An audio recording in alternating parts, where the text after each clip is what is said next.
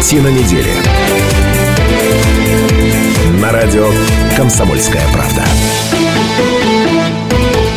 91,5 FM эм в Иркутске, 99,5 FM эм в Братске, сайт kp.ru из любой точки мира, телеканал АИС, телеканал ТВС. Все это радио «Комсомольская правда», все это программа «Картина недели». 17.05 в любимом городе, сегодня пятница, в этот день и в это время мы собираемся в, суд, в студии для того, чтобы обсудить главные события семи уходящих дней. Меня зовут Наталья Кравченко. Здравствуйте, уважаемые слушатели и зрители. И сегодня у меня для вас сюрприз. Наконец-то свершилось. Сегодня праздник. Мы выжили из этой студии гендерных узурпаторов, мудрецов-неврастенников Сергея Шмидта и Станислава Гальфарба. Я вас с этим от души поздравляю. И сегодня по этому случаю у нас праздник. Сегодня праздник у девчат, сегодня будут танцы в картине недели за три с половиной года ее существования. Сегодня впервые девишник. Те, кто нас сейчас слушает, я рекомендую, если у вас есть возможность, зайти на сайт kp.ru, телеканал Аист или ТВС включить, потому что столько красоты сегодня в студии. Это все надо не только слушать, но и смотреть. Итак, ведущие программы сегодня. Политический обозреватель Галина Солонина. Добрый вечер. Директор благотворительного фонда «Дети Байкала» Гульнара Гарифулина. Здравствуйте, друзья. Главный редактор газеты «Наша Сибскана» Татьяна Соловьева. Добрый вечер. И во втором части еще одна соведущая появится в этой студии, пока потянем интригу. Ну и, разумеется, а, вы вместе с нами, то есть главные события семи уходящих дней, мы всегда обсуждаем вместе с вами. Телефон прямого эфира 208 005. Пожалуйста, присоединяйтесь. Сегодня у нас очень много тем к обсуждению. А, не знаю, в каком порядке мы все это возьмем, но пока проговорю все темы. Итак, «Человек читающий» новый проект стартовал а, в Иркутске, и стартовал он с дискуссии о вреде чтения. Давайте об этом поговорим. Что вы читаете, как читаете, и главное, читают ли ваши дети. Вот это очень интересный момент, который вскрылся а, в этой дискуссии. 208-005. Еще одна тема. Все флаги в гости к нам. Поток иностранных туристов в Иркутскую область вырос на 54%. На этой неделе отмечался Всемирный день туризма. Вот давайте тоже поговорим, чего мы все-таки хотим. Чтобы все к нам ехали в гости. А ну, мы наблюдали с вами такую историю, что когда гости наконец поехали, мы э, стали говорить, слушайте, они нам сейчас тут все затопчут что загадит. Не пора ли вам, да? Домой. Не пора ли вам, уважаемые гости, это, да, и чаю не попьете. Ну, тоже об этом поговорим. Акция «Фасадник». А, акция эта в нашем городе проводится уже довольно давно, не первый год. А, в выходные будет закрытие сезона нынешнего лета. Но вокруг акции традиционно разгораются споры. Во-первых, а, организаторам все время говорят, что вы что-то делаете не так. А во-вторых, есть такая позиция у многих горожан, что, в общем, мы платим налоги, поэтому чего это мы еще и своими руками должны что-то делать. Благоустраивать любимый город эм, э, должны власти. Наши слушатели присоединяются. Вот этот цветник у вас. Всем привет, пишет Антон Ставров. Уважаемые соведущие, вам привет. Привет, Антон. Привет, Антон. А, ну, мимо кубка, тут мы с Татьяной сейчас возьмемся рыдать, хотя Таня, она как-то, ну, мне кажется, а, потверже настроена и не ожидала, в общем, никаких а, побед от наших парней от э, Байкал Энергии на ожидала. первом этапе. Ожидала? Ну, конечно но тем не менее ты как-то вот держишься, а я-то прям смотрю и плачу. Ну, в общем, за кубок мы уже не поборемся. А, тоже поговорим. А, и далее а, обсудим а, политическую повестку, что происходит в регионе сегодня. На этой неделе а, свою первую, по-моему, большую пресс-конференцию дал спикер ЗАГС Собрания, свежеиспеченный спикер Сергей Сол, Сокол. Это вторая фигура в регионе, поэтому, безусловно, любопытно, с какими позициями он вышел в люди. Ну и поговорим про разные перестановки, молодые да ранние, Якубовский в Госдуму, Фронтенко в законодательное собрание – Тут а, захотелось как-то побрюзжать и поговорить как раз, ну, это молодые люди, 33 года и 30, соответственно, вот а, на, насколько политик должен быть а, взрослым не только в каком-то вот внутреннем плане, но еще и вот по возрасту тоже обсудим. Ну, у нас девишник сегодня, всем кости перемоем между нами девочками. Умная благотворительность, что это такое, кто ею занимается в Иркутске – на этой неделе состоялся, Гульнар, поправьте, это был семинар для участников проекта «Наставник». Семинар, обучающий семинар. Да, все верно. А, и Гульнар настаивает на том, что благотворительность должна быть умной. Так вот, что это такое? В последнее время, мне кажется, ну, это тренд, как-то люди поворачиваются в сторону благотворительных проектов. Как во всем этом участвовать, как себя реализовывать, и, ну, как э, почувствовать, что ты внутренне к чему-то такому готов, тоже поговорим. Ну, еще одна тема, если останется время, красиво жить запретишь. Иркутянину не разрешили парковать свой вертолет во дворе дома. Это очень плохая новость. Вообще нам всем его так. Это может коснуться каждого. тяжело Как вздохнули, жить? Вы понимаете, как жить? Э, Вот, ну все, последнюю радость жизни отняли. Ладно, давайте начнем. А, Накануне состоялся старт проекта «Человек читающий» в Молчановке. Этот проект проходит. Этот проект а, собрал а, наставников, это интеллектуально развитые читающие люди, цвет вот нашего города. И эти люди будут в течение года проводить разные лекции и рассказывать об осознанном, так сказать, чтении. А, И открылась вся эта история таким а, первым а, реалити-шоу. А, Вчера в прямом эфире все это проходило. А, И а, по итогам будет собрана фокус-группа, студенты могут обучаться, ну и, в общем, все желающие. И говорили, в принципе, о том, что мы сегодня читаем, как читаем. И вы знаете, прозвучала одна такая мысль, которую я хотела как раз с вами обсудить и вам предложить на обсуждение. Прозвучала мысль о том, а, что а, книги в скором времени исчезнут вовсе, и на смену им придут соцсети. Вот что вы об этом думаете, удается ли вам читать? Я пошла на эту дискуссию, она называлась «О вреде чтения».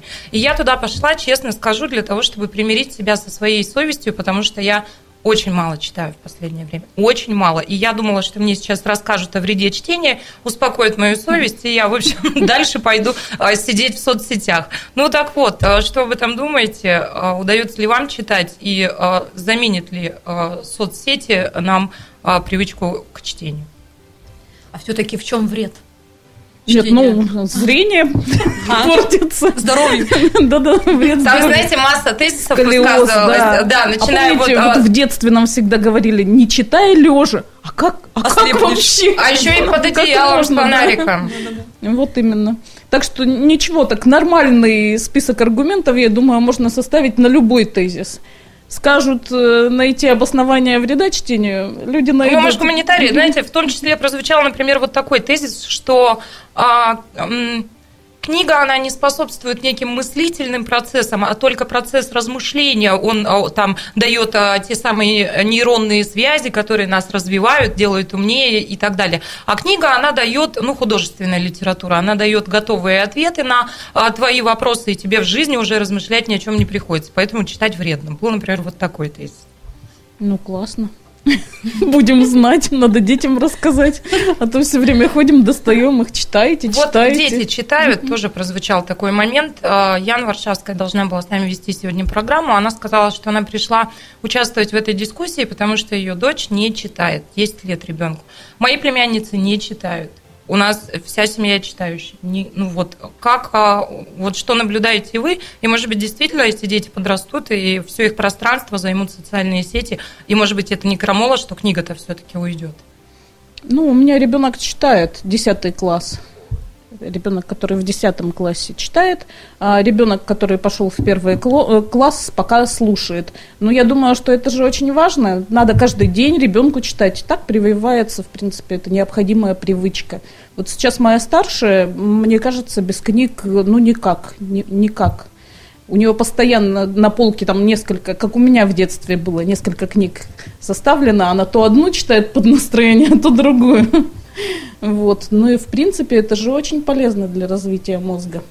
Ну вот э, утверждают скептики, что не все полезно. 208-005, телефон прямого эфира. Роман вместе с нами. Здравствуйте. Я обращаюсь к телеведущей, э, приятной девушке, к очень приятной девушке. Да. Э, я, ее, я ее многократно слушаю, анализирую, о чем она говорит, чем она дышит. Соль вот в чем. Э, телеведущая, у меня к вам величайшего вопроса, просьба. Улица, улица Звездная, микрорайон славный, живут, живут на протяжении восьми лет люди, многодетные семьи. Роман, я сожалею, вы не кладите, пожалуйста, трубку. Сейчас а, расскажите эту историю вот за эфиром. Мы сейчас должны выйти из эфира на пару минут, после продолжим. Ростислав, запиши, пожалуйста, телефон слушателя. Картина недели. На радио «Комсомольская правда».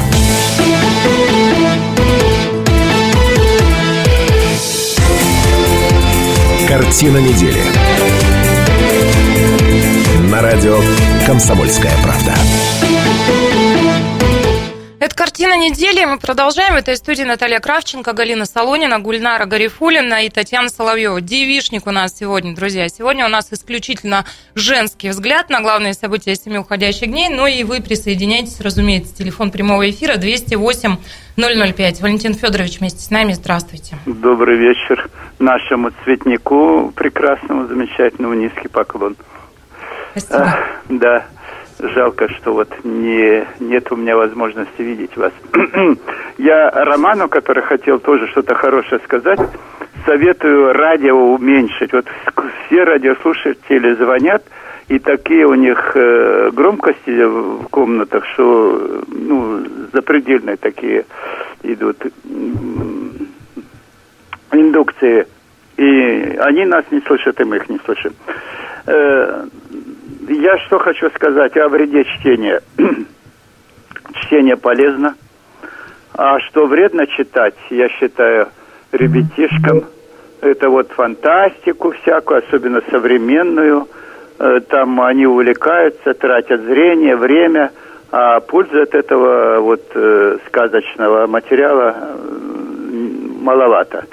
Э, оно, конечно, не совсем вредное, но и пользы все-таки предпочтительно читать э, нормальную литературу и какую-то такую прикладного характера особенно. А что вы считаете нормальной литературой? А, которая к э, добру зовет, к светлому, к прекрасному, к творчеству, к активной жизненной позиции. Ну, классика, что это? Ну, Ну, да, ну не только классика. Почему классика? Нет, нет, ну, самая разная литература.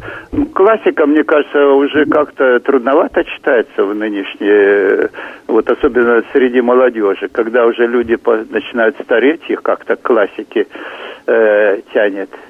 Ну, А- вы считаете, что Жюль Верн и Беляев, которые писали фантастику, на которой мы выросли, они не к добру звали? Ох, Валентин Федорович, не отпустят вас девушки сегодня. Да. Отбивайтесь. Ну, это, это дискуссия, это как бы, наверное, специальный разговор, но, но все-таки мне кажется, перекос вот в нынешней читающей публике вот на фантастику, на всякие эти чудовищные, жестокие приключения, ни к чему это.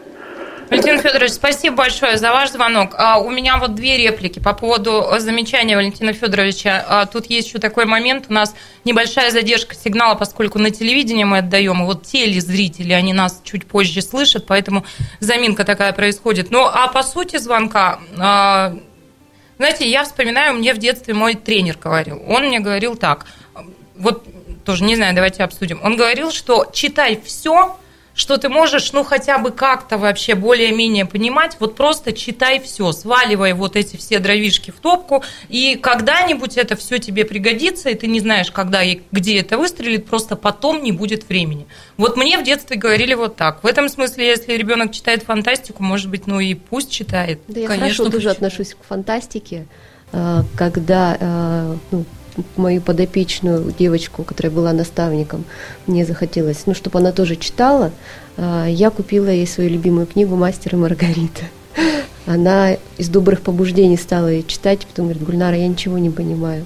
И тогда я поняла, что, наверное, нужно проецировать не на себя, а начать с того, что ей будет интересно. Это как раз была фантастика, и сейчас она читает, то есть это как норма.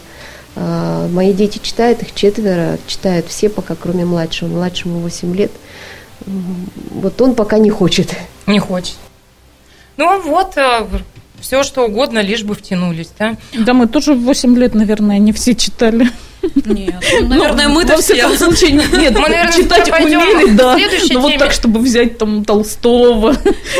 Ну, что Такого то конечно. уж не было. Вот еще а, один момент Валентин Федорович отметил, читали. что, а, дескать, а, тратит время на пустую литературу. И вот вчера этот аргумент уже в дискуссии о вреде чтения звучал. Вот говорилось тоже много о том, что время самый ценный ресурс сегодня, и ну, надо понимать, на что ты его тратишь. То есть это в твою копилочку пойдет, или это какая-то бесполезная вещь для тебя. Ну, вообще, наверное, об этом с- Мне кажется, полезное без удовольствия это тоже никуда не пойдет.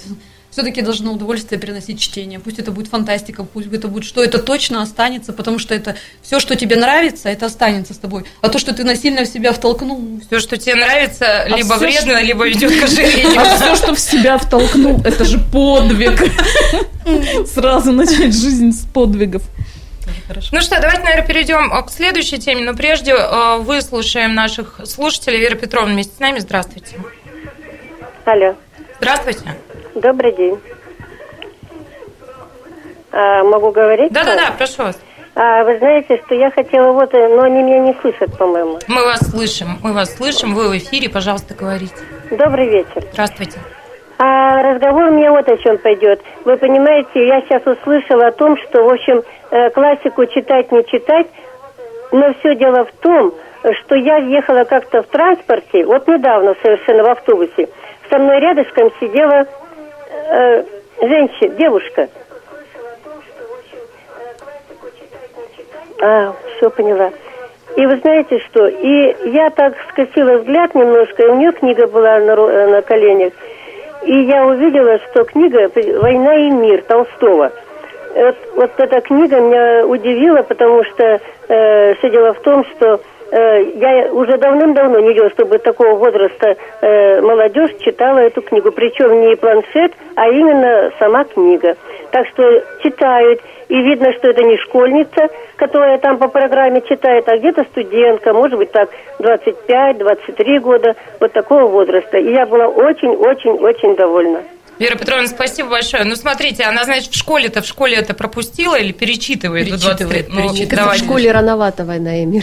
Вчера, кстати, Да, тоже да, об да, этом мне говорили, кажется, что- там надо ставить 40 плюс. Ну, то есть, как Валентин Федорович говорит, что классика это когда вот, в общем, уже. Нет, ну мы же в школе учились все. Вот мне сразу Достоевский зашел, еще там до того, как э, начали проходить по программе, и как, как бы и не вышел. Да-да-да. До сих пор любовь. Да, да. Ну, давайте пойдем к следующей теме. Сегодня много у нас всего к обсуждению. Итак, в Иркутской области за первые 8 месяцев а, этого года существенно вырос поток иностранных туристов. По сравнению с аналогичным периодом прошлого года увеличился поток на 54%. 200 тысяч человек у нас за 8 месяцев побывали, и а, большая часть из Китая 132 тысячи. Далее, вот, честно говоря, я удивилась, потому что Корея дальше идет, 16 тысяч человек. а, Ну, рост это 29%. безвизовый да, Безвизовый режим. режим. Мгм. И прямые 8 рейсы. тысяч еще из Германии, более 3 тысяч из Немцы Франции, очень более, любят, более да, 2 тысяч из Монголии. Ну, немцев вообще, наверное, в любом уголке планеты довольно Да, много, да, такая путешествующая. путешествующие. Мгм. А, вот, это такая вот статистика, и, а, ну, вроде бы должны мы с вами этому порадоваться, но а, давайте вспомним поток а, возмущенных отзывов о том, что к нам едут туристы из Китая. Гульнар недавно, по-моему, вот с Альхона, как Да. там сейчас с китайцами? Прекрасно, много китайцев. Все гуляют, отдыхают, фотографируются с коровами. Я думаю, что здесь проблема не в китайцах. Да, здесь проблема не в китайцах, а именно в инфра- э, инфраструктуре, которую необходимо развивать. Потому что много мест э, во всем мире, где очень большой поток, поток туристов, но э, там все в порядке. Поэтому, мне кажется, здесь э, это здорово, что к нам приезжают, что есть интерес. Это моя точка Какая-то зрения. вот была реплика, что китайцы даже подобиделись, что мы их не очень радушно принимаем и считаем, что они тут нам все загаживают. И, в общем, как-то и подспал потом. Да, Нет? на самом деле там же проблема была не в том, что много китайцев, а, том, а в том, кто их и как принимает. А их принимали все-таки их собственные соотечественники, а, которые занялись всякими, всеми этими серыми схемами в турбизнесе. И это было не очень хорошо, потому что они не могут даже объяснить, что можно делать на Байкале, а чего нельзя. Вот. И вот здесь как раз возникали проблемы, возникала вот эта излишняя нагрузка. Если наши туроператоры договариваются, там один э, сейчас везет свою группу в э, Байкальский музей, а другой следом, а, то э, китайские вот эти туроператоры не- нелегальные, они заходили в эту схему, не договариваясь. И получалось, что в Байкальском музее не пробиться, не увидеть ничего. Вообще там просто ужасно было. И, и так по многим местам. То есть увеличивается внезапно антропогенная нагрузка, не контролируется, они недоговороспособны, они работают в серых схемах, и это неправильно. Какой вариант здесь есть? Вот все-таки кто-то из наших слушателей, когда мы обсуждали вот эту проблему в эфире, радикально настроенный, сказал, что Байкал вообще нужно закрыть для людей, Да нет, оставить ни в только вот местное население и на какой-то Вот, период времени знаете, закрыть, меня- чтобы он, а, ну, экосистема сама Отличный пример, да, у нас песчаная бу- бухта на Большом Байкале, а, там всегда было очень много туристов в соседней бухте, бабушки, и никогда не было пожаров. Выгнали всех туристов, палаточников, и вот у нас бухта выгорела через несколько лет. Вот, поэтому туристы это не всегда зло. Я вот, Иногда, а, да. Простите. А, недавно у нас тоже этот спор э, в нашей компании а, случился, в компании друзей. И мы даже э, в таком были запали, что даже посмотрели площадь Альхона и площадь Пукета, да, всем известный остров. Площадь Пукета mm-hmm. меньше, Альхон больше. А Пукет принимает э, в год больше двух миллионов туристов, ну, где нами не снилось, они же справляются с этой нагрузкой. У них круглый год, у них не по сезону, у них весь сезон нагрузка, и площадь меньше, и у них инфраструктура есть, и никому туристы не мешают. А у нас вот как-то, вот видите, совершенно... Но у них там правила есть, а у нас правила... Четыре минуты у нас да. есть а, на то, чтобы обдумать, какие должны все-таки появиться правила на Байкале. Через четыре минуты продолжим. Картина недели. На радио «Комсомольская правда».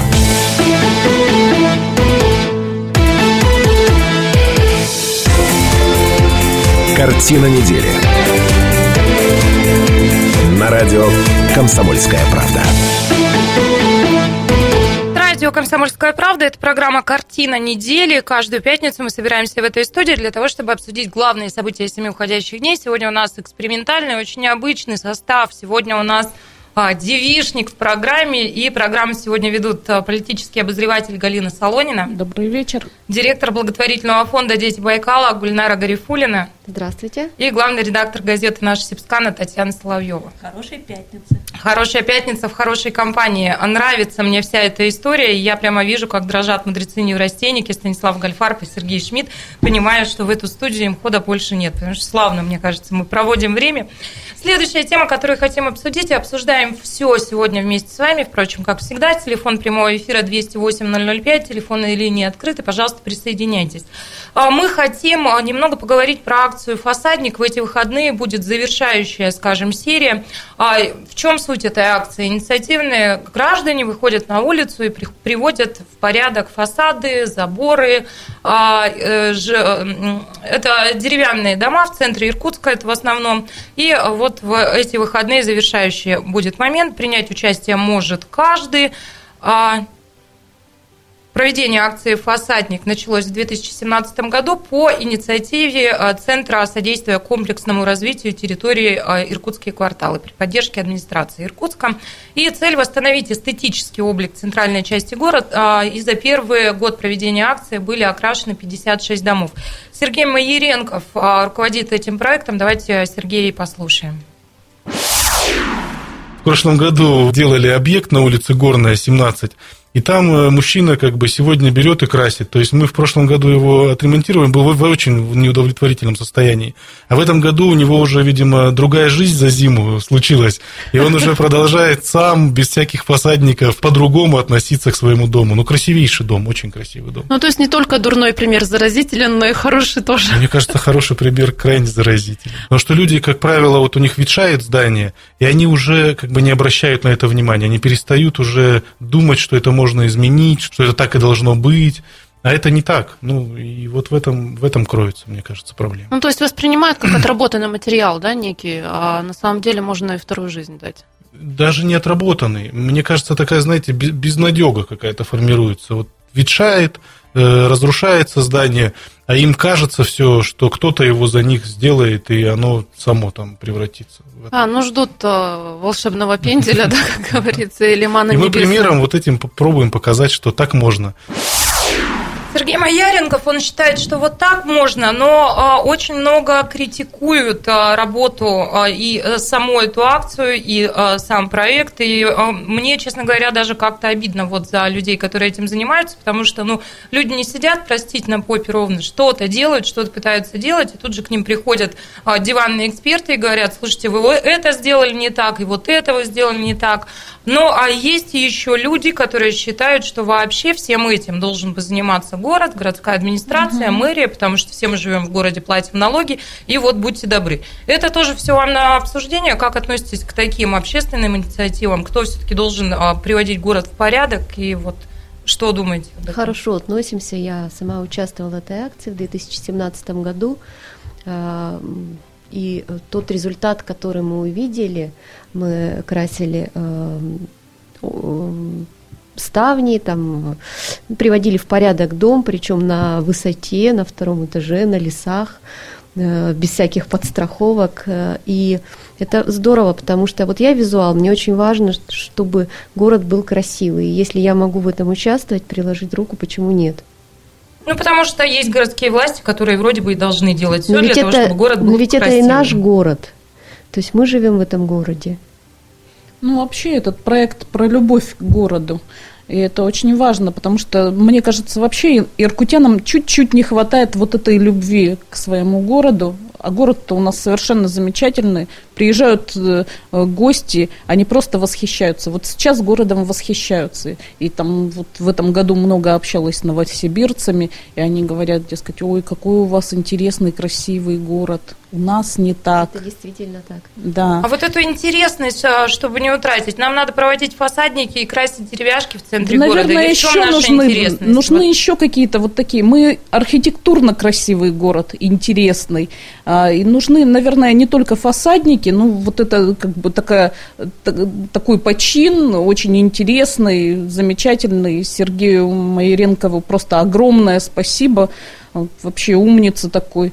А, нужны еще, еще, еще. Я думаю, что будет много идей. Идея должна Да-да-да. родиться. Вот надо, чтобы этот котел там уже начинало булькать и что-то еще дополнительно выдавать на гора.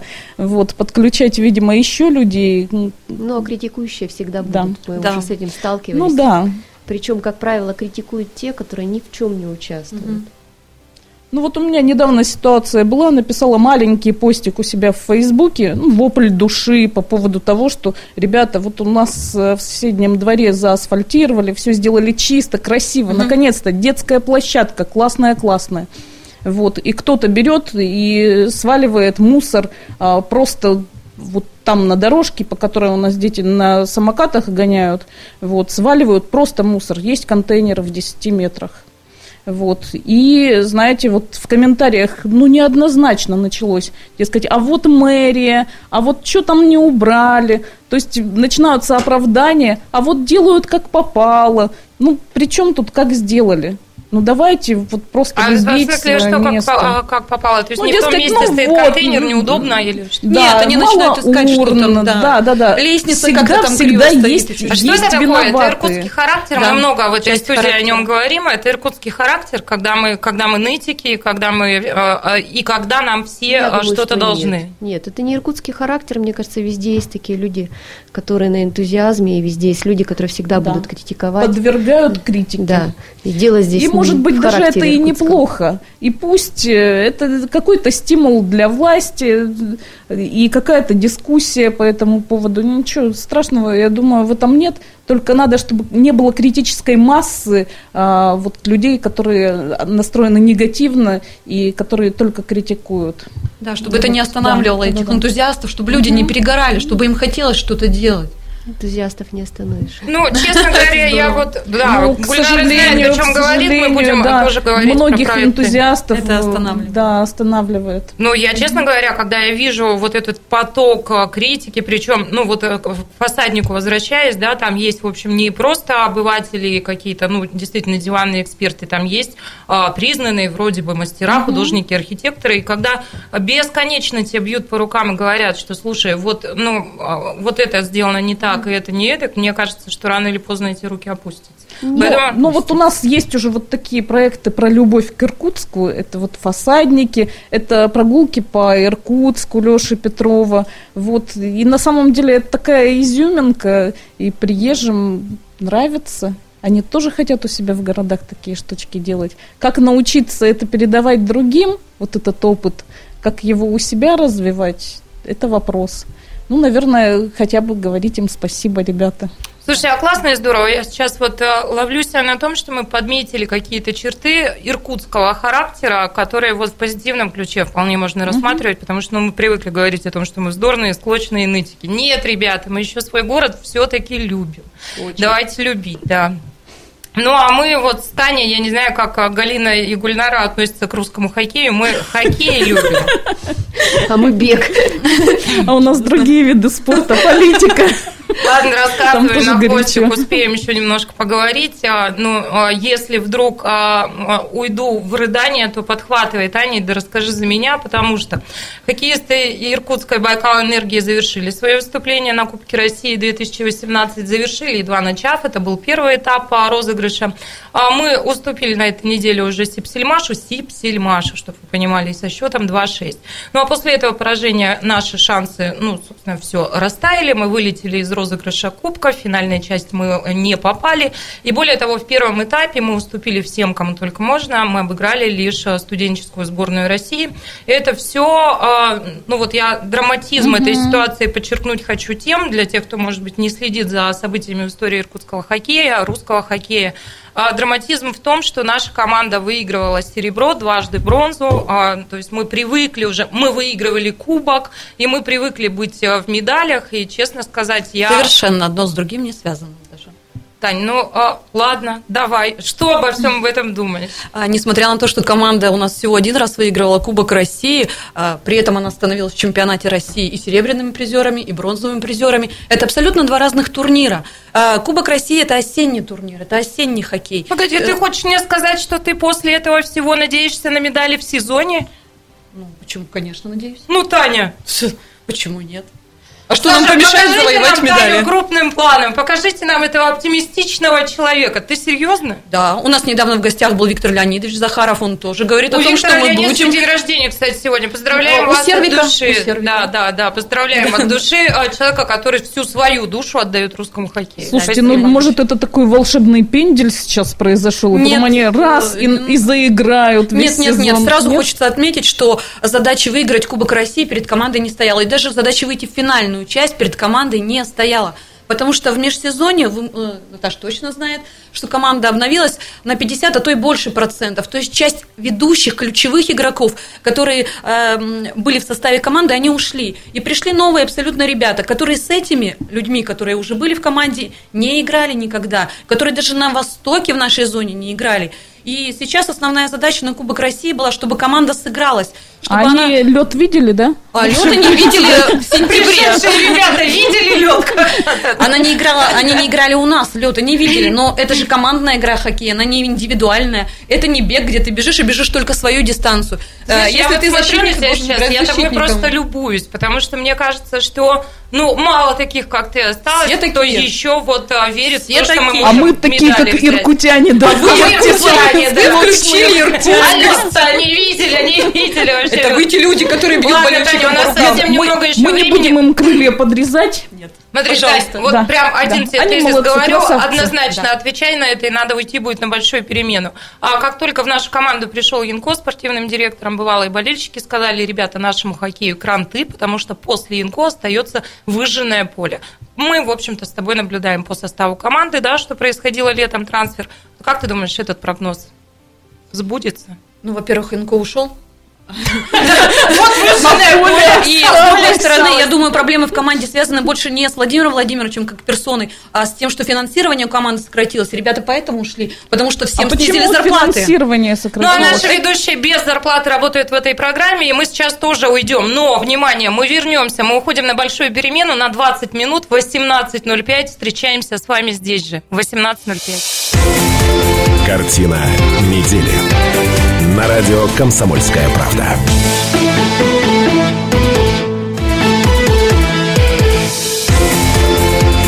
Картина недели. На радио «Комсомольская правда». 91,5 FM в Иркутске, 99,5 FM в Братске, сайт kp.ru из любой точки мира, телеканал АС, телеканал ТВС. Все это радио «Комсомольская правда», все это программа «Картина недели». Мы вышли из большой перемены, и мы продолжаем. Меня зовут Наталья Кравченко. Еще раз здравствуйте, уважаемые наши слушатели и зрители. Каждую пятницу мы собираемся здесь, в этой студии, для того, чтобы обсудить главные события семи уходящих дней. И сегодня у нас совершенно необычная программа. Я долго интриговала, я выгнала из студии, наконец, всех мудрецов-неврастенников, Шмидт Гальфарб, отныне по пятницам без работы.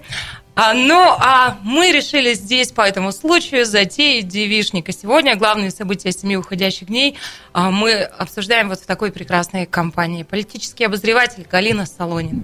Добрый вечер. Директор благотворительного фонда «Дети Байкала» Гульнара Гарифулина. Здравствуйте. Главный редактор газеты «Наша Сепскана» Татьяна Соловьева. Добрый вечер. И к нам присоединилась, я анонсировала, что еще одна соведущая появится в этой студии. К нам присоединилась почетный председатель благотворительного фонда имени Юрия Тена и член совета директоров АО «Труд» а, Людмила Борисовна Тен. Здравствуйте. Здравствуйте. Вот такая у нас славная компания. Да более того, поскольку девишник, у нас за камерами тоже сегодня прекрасные девочки. Жень Дмитриева, которую все вы знаете и любите. Выйди к нам в кадр, Женька. Вот, такая Добрый вечер. В общем, девишник у нас сегодня, но а, вы можете усугубить этот девишник, если вы наши зрительницы и слушательницы, а, либо его разбавить, если вы зритель, слушатель, а, позвонив по телефону 208-005. В этом части будем обсуждать вот что. Ну, а, разумеется, мы хотим поговорить про а, политическую повестку, что происходит в регионе. А, Дело в том, что а, мы хотим поговорить а, о новом составе законодательного собрания, о том, что там происходит. А, На этой неделе Сокол дал пресс-конференцию, второй человек в регионе, а, поговорим о том, что он заявил. И а, я вот эти политические темы, мы их обычно выносим в самое начало программы, знаете, по принципу верстки выпуска новостей. Начинаем с политики, заканчиваем спортом. Здесь чуть иначе сделали, потому что мне хотелось а, Людмилу Тен дождаться, и есть вопросы к человеку, который о депутатстве знает все и даже больше, еще изнутри. Поэтому у меня будут к вам женские вопросы. Я хотела бы вот тоже порасспрашивать, а как оно? Потому что со стороны-то мы видим, как относится, да. Но вот об этом мы обо всем поговорим тоже, о том, как мандаты перетасовались, да, и Кубовский у нас ушел в Думу, что ЗАГС собранием происходит. И в этой части программы тоже большая тема и большой блок – Тут, наверное, Гульнара меня вот как-то к этой теме э, периодически возвращает, потому что приглашает на свои мероприятия, я этим проникаюсь, и мне кажется, что все вокруг начинают тоже думать об этом и задумываться. О благотворительности мы будем говорить. Будем говорить про умную благотворительность, о том, что происходит в Иркутске, и что это вот, в общем, такое умная благотворительность. Ну, еще раз, 208-005, телефон прямого эфира, и давайте начнем, э, наверное, ну, с того, что происходит у нас, давайте про мандат, наверное, чуть позже, пока, Галина, наверное, тебе передаю микрофон.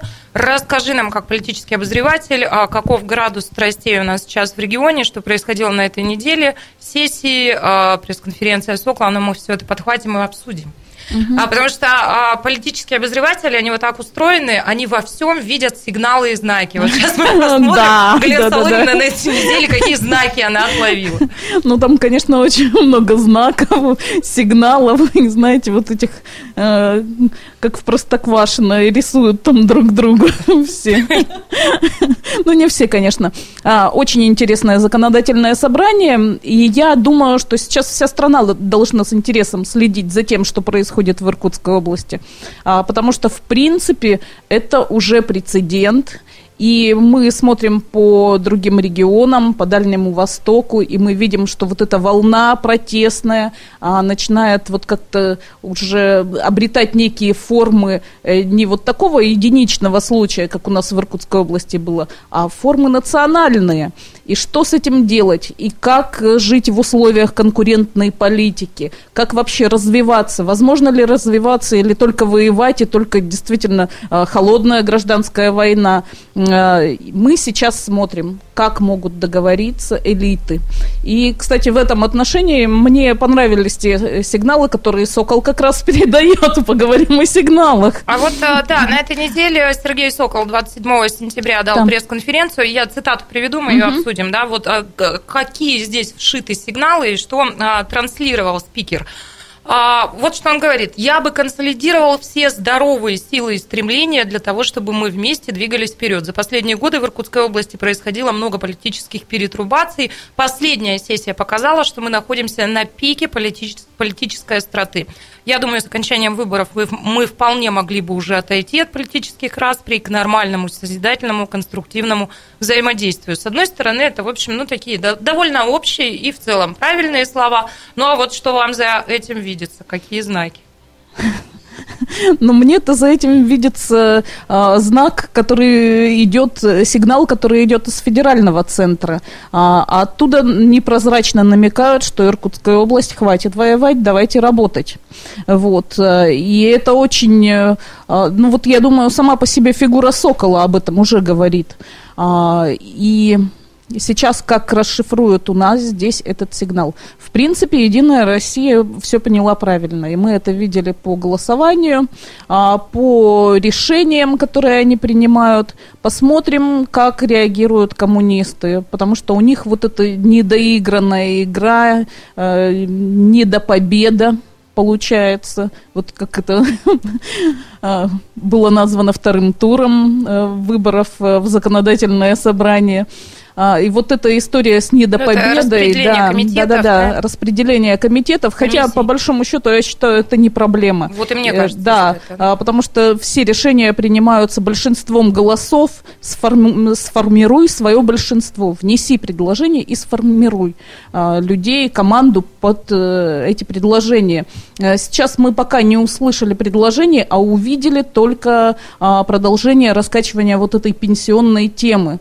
Вот сразу же же сессия установочная, и здесь ответ коммунистов, они говорят, а давайте голосовать, сейчас нарисуем э, Вигвам э, федеральному центру. вот. Ну, фактически это, это так выглядело. А, не наши полномочия, не региональные, а, к сожалению, вопросы пенсионной реформы, потому что я думаю, что наша Единая Россия, если бы ей вот Э, отдали на откуп этот вопрос, она бы голосовала против повышения пенсионного возраста. И наши депутаты в Госдуме там вносили предложения по а, э, э, по сохранению пенсионного возраста для жителей северных регионов. Вот. А, дискуссия была бы несколько другая. Понятно, что государство в такой ситуации довольно сложной, и не принято это говорить, но нам, журналистам, немножечко больше можно говорить, чем политикам. И вот у меня есть такое ощущение, и в принципе э, это подтверждают и федеральные эксперты, что наша страна вообще-то находится а, на пороге не очень хороших событий. Вот. И сейчас пытаются эти не очень хорошие события запустить у нас внутри, а если не получится у нас по периметру, все очень сложно. Вот. И здесь, конечно, нам нужна некая консолидация. Вот сейчас э, наши элиты учатся жить вот э, с разными взглядами, э, но идя к одним целям. Вот надо сейчас посмотреть, как они эти цели сформируют. Губернатор говорит, пятилетка, пятилетка, ну так давайте составим этот план. Три года – у нас нет стратегии социально-экономического развития. Надо, ну вот сейчас новый состав, посмотрим, как будут работать. Ну, у кого еще какие ощущения? Вы знаете, э, у меня, мне очень нравится фраза, когда в семье идут разборки, то звучит фраза «Вы что хотите? Вы хотите жить долго и счастливо или вы хотите выйти победителем из этих разборок?» Вот если депутат или избранное лицо отвечает, я должен быть победителем в этой ситуации, меня как избирателя это не устраивает. Я хочу жить долго и счастливо. Поэтому уметь договариваться, уметь, правильно абсолютно Галина говорит, идти к поставленной цели ради людей, которые тебя избрали, это очень важно. Я могу, вот не говоря о законодательном собрании, просто сказать, я столкнулась как вот член э, как работник. Вот эту историю мы узнаем уже через две минуты. А, Подвесим хорошо. немного интригу. Через две минуты вернемся. Картина недели. На радио «Комсомольская правда».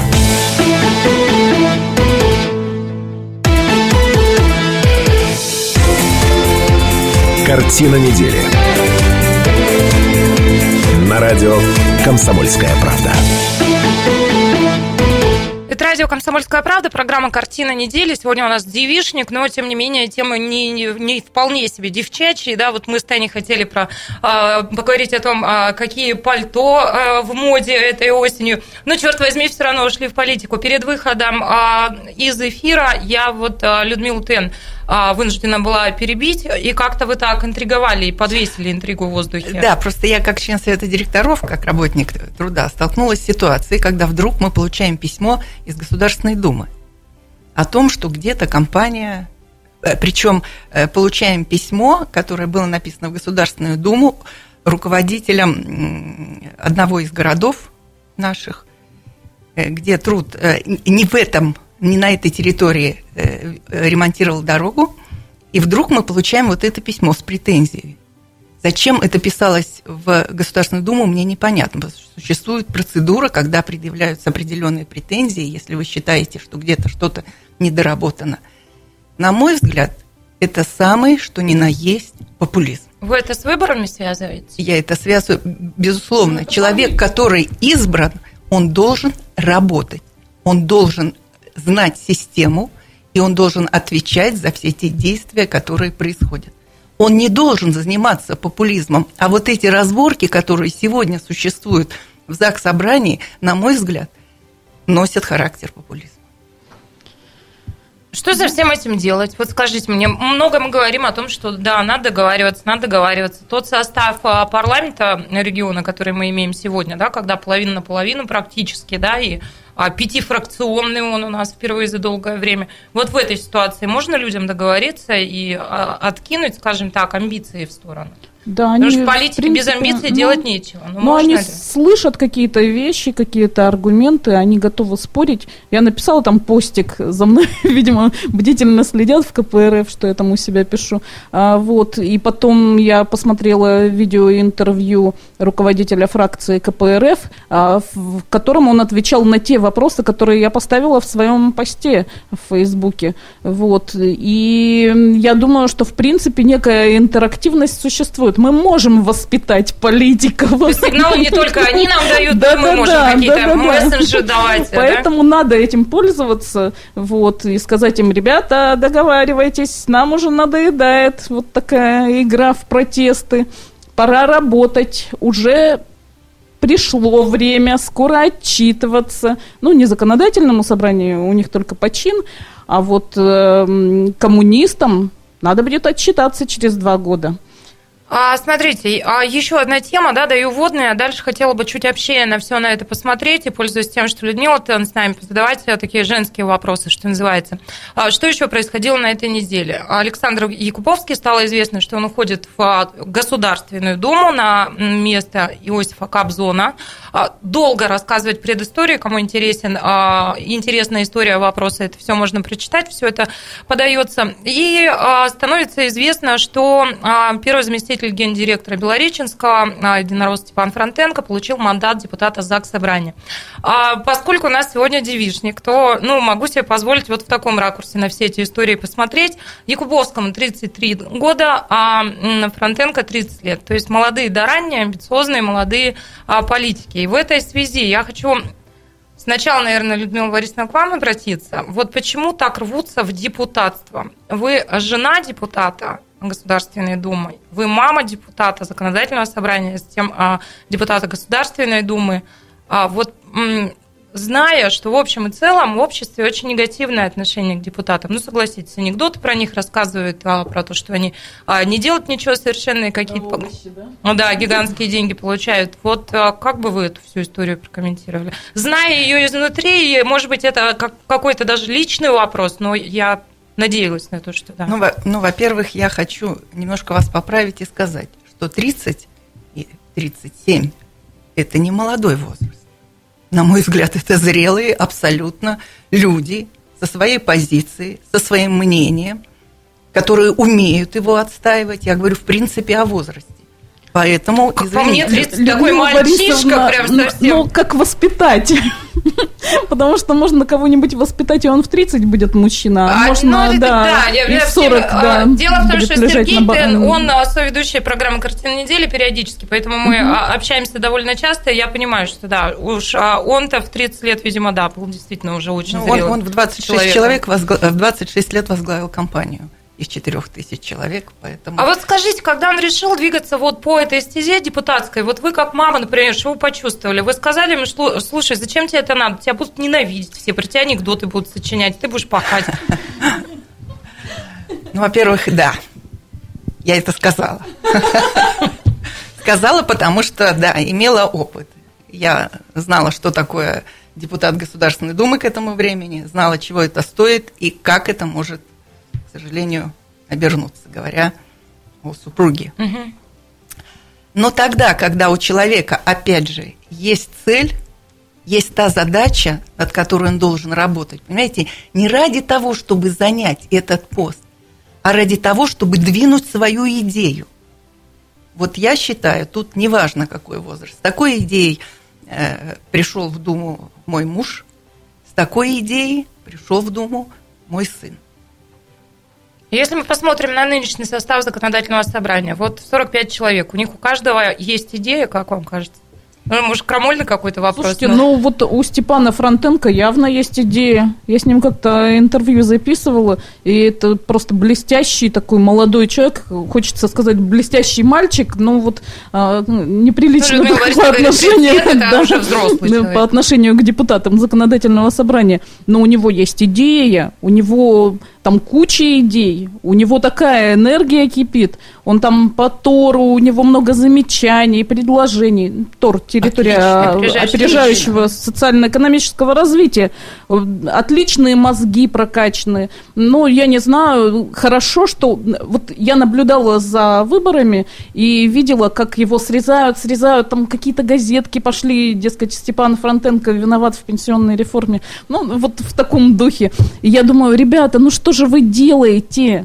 Вот сейчас может появиться политик, который вложится своей энергией в развитие нашего региона. Вот как раз вот такую молодежь надо, которая горит, у которой есть идеи, которых еще Абсолютно. не обломали, вот, не, не заразили вот этим цинизмом и прочим, прочим. Вот Галя говорит про пенсионную реформу. Людмила Борисовна, у меня к вам вопрос. Может быть, вы а, обсуждали это с Сергеем Юрьевичем Теном, но а, я этим вопросом периодически задаюсь. Вдруг вы сейчас а, что-нибудь расскажете. Мы вот пенсионная реформа, да? Ну а чего? Ну у нас ну, девичник. Ну вот мы собрались на девичник. девочки, поговорить. Можем себе позволить доверительно побеседовать, да, про пенсии в том числе. Я недоумеваю до сих пор. Мы в этой студии бились над этим вопросом не единожды. Почему все-таки Единая Россия да, пошла на это и почему про пенсионную реформу объявили до выборов? Но ведь можно было уже, когда выборы по всей стране прошли, сказать об этом после и вот не вызывать... Э, Подарок под елочку, да, жителям ну, страны. Не, ну это, конечно, уж и вовсе было бы с особым цинизмом, но вот может быть, он вам что-нибудь рассказывал. Вот что вы хотите, чтобы я все, о чем мы на кухне говорили, вам передала. Да, да, да. Ну, э, вообще, если говорить лично о моем отношении к пенсионной реформе, не говоря о тех разговорах, которые мы вели с сыном. Но о них позже, да? Ну, немножко. Я э, считаю, что это было абсолютно не ко времени поднята тема. Абсолютно не ко времени. Об этом надо было вы же видели, как получилось, извините, задом наперед. То есть сначала внесли эту идею, а потом президент начал как-то ее корректировать. А потом публичная дискуссия, Ну, конечно, да? это все получилось шиворот на выворот. То есть надо было эту тему обсудить, донести до людей, как, почему она возникает, а потом уже делать какие-то предложения. А у нас почему так получилось? Ну, я не берусь там за правительство что-то говорить за всех этих людей. У сына тоже на этот счет были большие вопросы, большие сомнения. Это я вам говорю прямо. Почему он, э, ну, он член фракции «Единая Россия». Он голосовал за партийная дисциплина. Понимая, да, что это? нет, понимаете, а, партийная дисциплина – это одно, а другое, вот я согласна с Галиной о том, что действительно вопрос-то острый, он действительно назрел.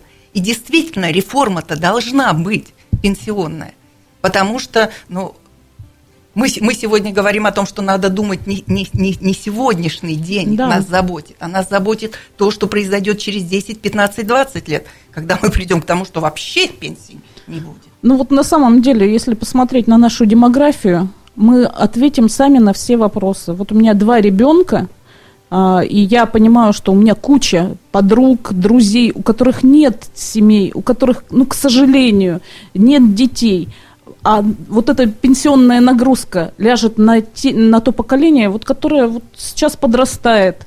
И ну, вот, э, вот этим людям будет действительно тяжело. Мы сейчас разгружаем их по большому счету. Ну, а мы Я сейчас своих, чуть-чуть должны думаю. разгрузить наших слушателей и зрителей. Четыре минуты у вас есть на то, чтобы обдумать вот все услышанное. Через четыре минуты мы вернемся в студию и продолжим. Картина недели. На радио «Комсомольская правда».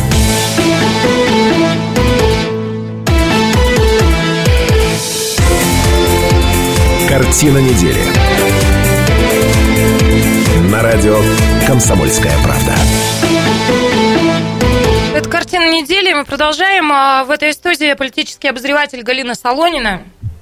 Добрый вечер. Директор благотворительного фонда «Дети Байкала» Гульнара Гарифулина. Добрый вечер. Главный редактор газеты «Наш Сепскан» Татьяна Соловьева. Добрый вечер. А почетный председатель благотворительного фонда имени Юрия Тена, член Совета директоров компании «Труд» Людмила Тен.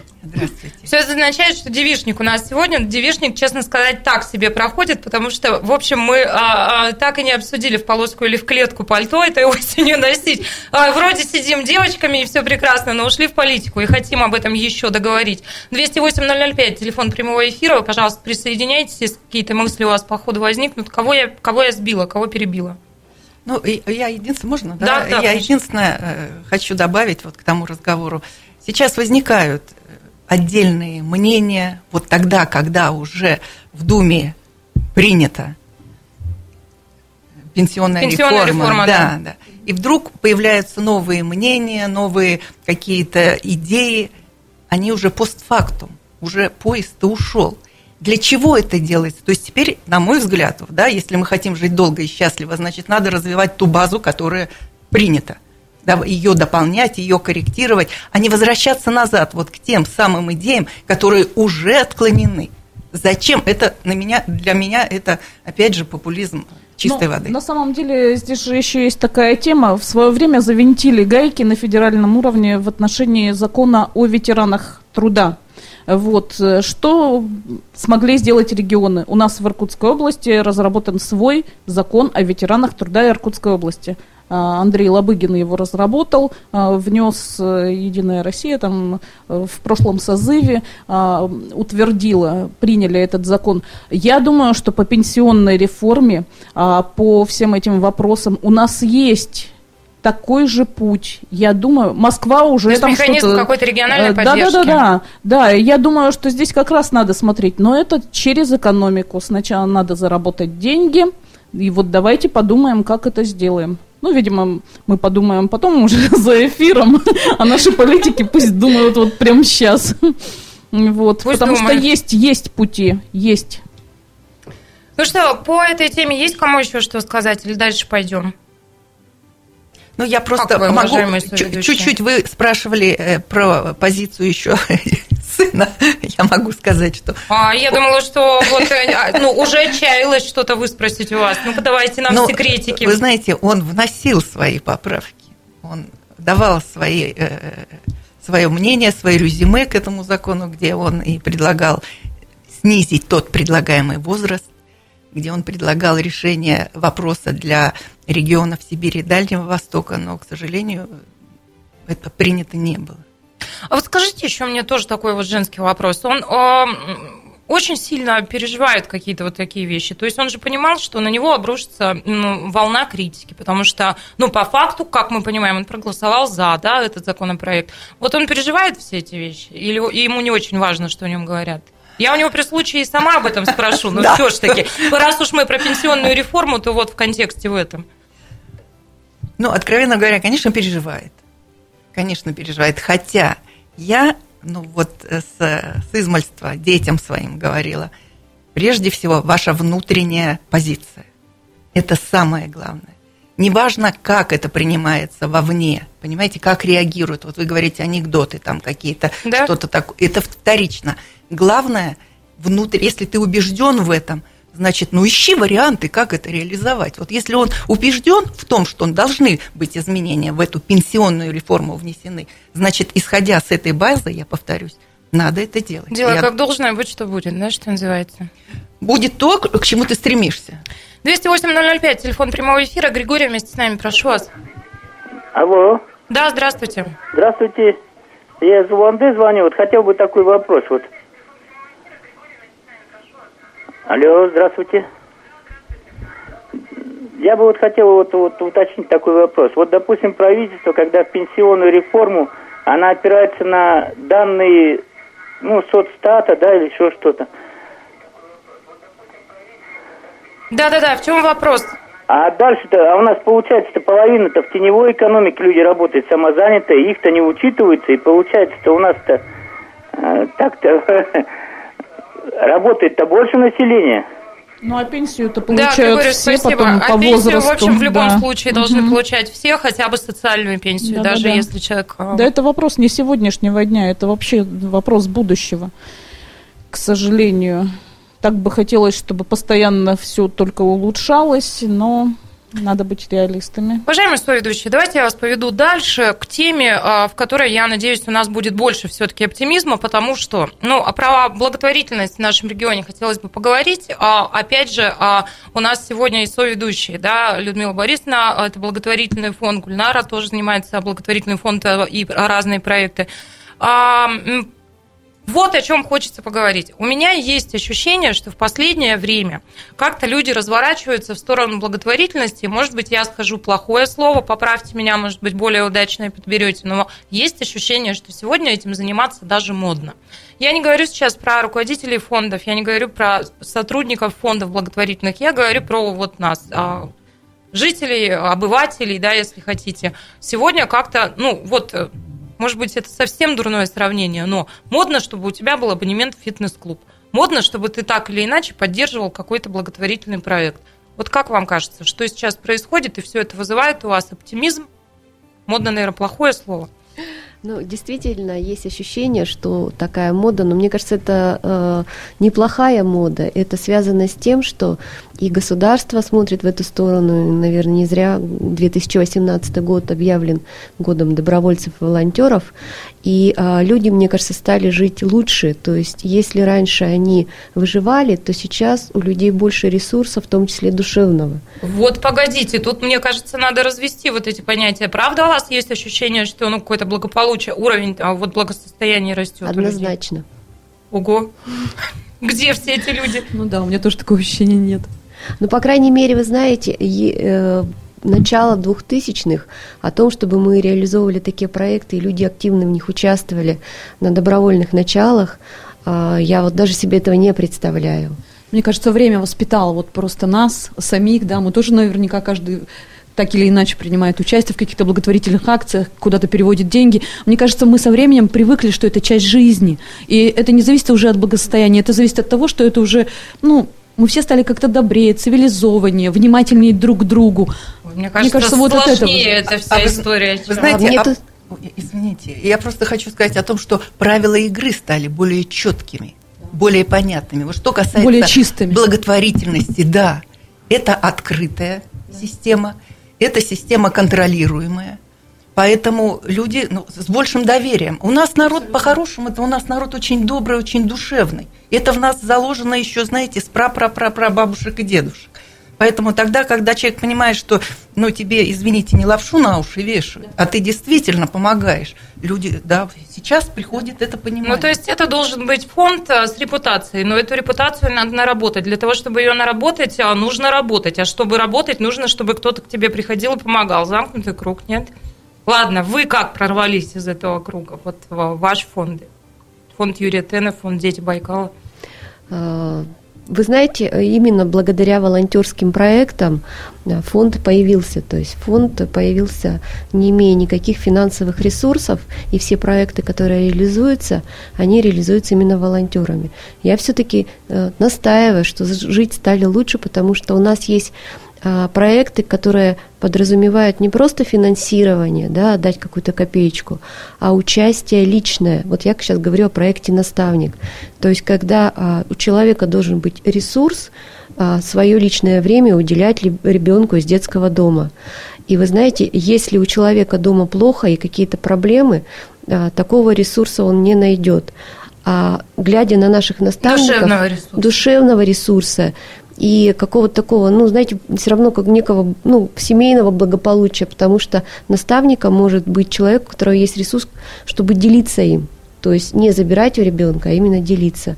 То есть это очень важно. Поэтому я думаю, что все у нас будет хорошо, и дальше будет это развиваться, потому что люди очень-очень откликаются на такие проекты. Нашему фонду в этом году исполнилось 22 года. Когда он создавался, многие говорили, ну, создавался он Юрием Теном, говорили, это Тен все пиар делает. Но Тена уже 15 лет нет. А фонд как работал, так и работает ни на, дня, ни на один день, не приостанавливая свою деятельность. И вы говорите вот об умной благотворительности. Это очень правильное слово. Не просто, конечно, есть люди, которые, ну, нужна эта помощь, и им негде ее взять. Это больные, это многодетные, это ну, люди с ограниченными возможностями и так далее. Есть такая категория. Но есть и те, кому нужно дать толчок. Надо помочь, и он пойдет. Это вот то, что я считаю, мы делаем. Вот звезды на Байкале недавно прошли, Нота наш до. аукцион Нота до, да. Вы знаете, эти дети, один нам мальчик сказал, он говорит, все, это у меня теперь будет работа. Понимаете, он получил этот баян, он говорит, я теперь обеспечен работой. Это пример умной благотворительности. Сегодня мы вручили стипендии фонда э, э, по два человека от каждого вуза, вот 20 человек получили стипендию, 25 тысяч каждый из студентов получил. И они, когда благодарили, они тоже говорили, ну мы теперь начнем дальше развиваться. Знаете, это ребята, которые участвуют в международных конференциях, которые пишут научные работы, которые активно действуют. И, и при этом там одна девочка, например, двух э, брата и сестру поднимает, студентка. Мальчик Я знаете, из- о чем вот думаю всегда? А, просто выходит время программы уже, да, чтобы как-то это все вот резюмировать. А, я хочу сказать огромное спасибо сейчас вот, ну, и вам, и всем людям, которые вот нас смотрят, которые этим занимаются, потому что мне кажется, это все-таки не просто это надо какую-то эмоциональную взрослость иметь, да, и действительно довольно много души для того, чтобы этим заниматься. То есть не просто, ну, какие-то делать взносы или... Сейчас это просто, да, подключил смс, у тебя автоматически в те или иные фонды списывается, а вот те, кто организовывают как раз вот э, все эти процессы, вот мне кажется, это прям святые люди. Я на этой ноте буду заканчивать. Уважаемые соведущие, я вас а, благодарю. Ну, мне кажется, девишник наш удался, а, разве что песен не попели, но это мы обязательно сделаем сейчас уже за эфиром. А я надеюсь, что вот такие встречи у нас будут продолжаться. Вам еще раз огромное спасибо. Спасибо огромное слушателям и зрителям. Славного, теплого вам вечера пятницы и хороших выходных. Вроде говорят, погода будет ничего. На этом все. До свидания. Картина недели. На радио «Комсомольская правда».